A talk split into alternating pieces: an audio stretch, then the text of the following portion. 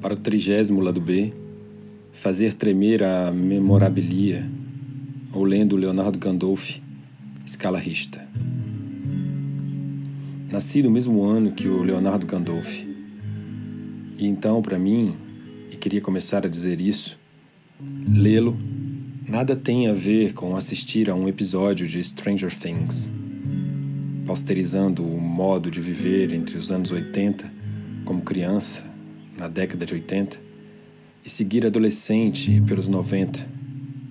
Quero continuar a dizer isso, talvez, repetidamente, porque os Trapalhões, Michael Jackson, Mágico de Oz, o Insert Coin dos fliperamas, Peter Pan, o que pensávamos de Wendy, o senso comum do feminicídio, que nem tinha esse nome, porque éramos violentamente violentos.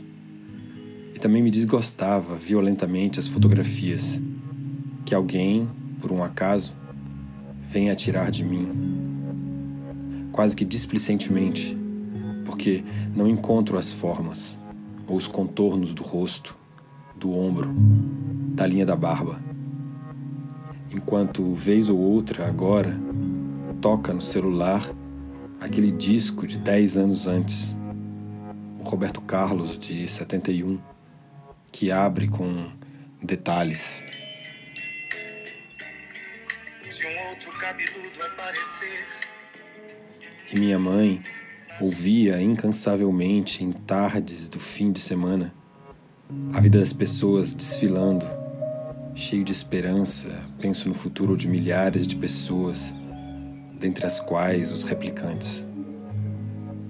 Há um fundo nisso que não é gris, mas opaco, porque a parte seus poemas parecerem cenas de filmes, alguns filmes que existem fora do Leonardo Gandolf e outros que existem dentro do Leonardo Gandolf. Alguma coisa como um poema parece se escrever ali onde há uma criança correndo pelo comedor, uma mulher que ele espera, Tristão esperando Isolda, Violer d'amors, over the short sea, um pai sem o pai, a quem ele escreve, e diz que isso poderia ser um poema, que essas coisas todas, palavras numa linha fracassada de prosa, poderiam dar a ele a paciência. Por isso, seus poemas não duram mais do que cinco ou seis minutos o tempo médio para alguém perder a paciência. Aprendi isso no Discovery Channel.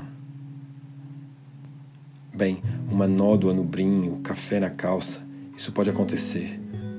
E ser uma poética, aquela do aniversariante do dia, uma nova poética em que o acaso nem pareça mais acaso, mas parece acaso quando se lê, enquanto ele se refere ao texto, ao poema do Bandeira, enquanto dando-se o desespero.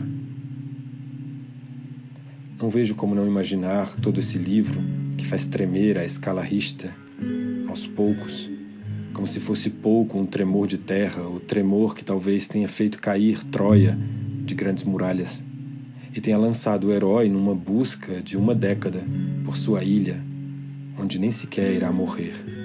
Irá passar alguns dias e depois rumar para o finismundo. Não vejo, eu dizia, como não imaginá-lo sem as inúmeras músicas do Mágico de Oz, do Caminho Dourado do Sonho, da pequena garota de sapatos vermelhos, os mesmos que Lynch fez Isabella Rossellini calçar em Blue Velvet.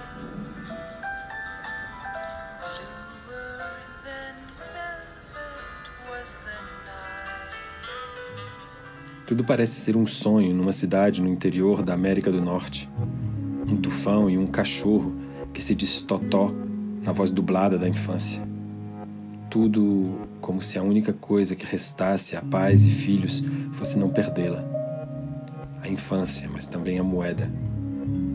Eu também colecionei moedas e uma vez encontrei enterrado um saco de moedas aos pés de um cacto, diante de uma distribuidora de bebidas, num domingo, quando cansei de brincar e pular no monte de areia da loja de materiais de construção que ficava embaixo do apartamento onde morei quando criança. No saco, cerca de umas 50 moedas, todas elas marcadas pelo tempo, de mais de duas décadas. E talvez fossem para ficar ali para sempre, porque um mês depois a distribuidora fechou ou faliu, eu não sei bem. Porque não entendia de economia nessa época. Mas achei curioso o mistério e me culpei anos a fio por ter descoberto o saco de moedas e ter levado para casa essa que foi minha única descoberta até hoje, desbravando o mundo enquanto cavava o cacto protetor do estabelecimento comercial. Algo aqui me faz tremer, porque parece também que li num outdoor um pedido. Me conta a fascinante história da sua vida. Sempre achei a vida sobreestimada Nada é tão fascinante quanto o passar das horas. Ver o rio se exceder pela visão de um cãozinho, ou a partir daquelas mortes que chegam talvez muito tarde ou muito cedo, o popstar, a bailarina, o poeta jornalista. E para mim, o Kansas nunca foi, nunca existiu. O que existiam eram as ruas por onde andava secas. Nunca estive por lá. Isso faz com que eu esteja vivendo o sonho de Dorothy. Queria que Deus ouvisse a minha voz e transformasse aqui no mundo mágico de Oz.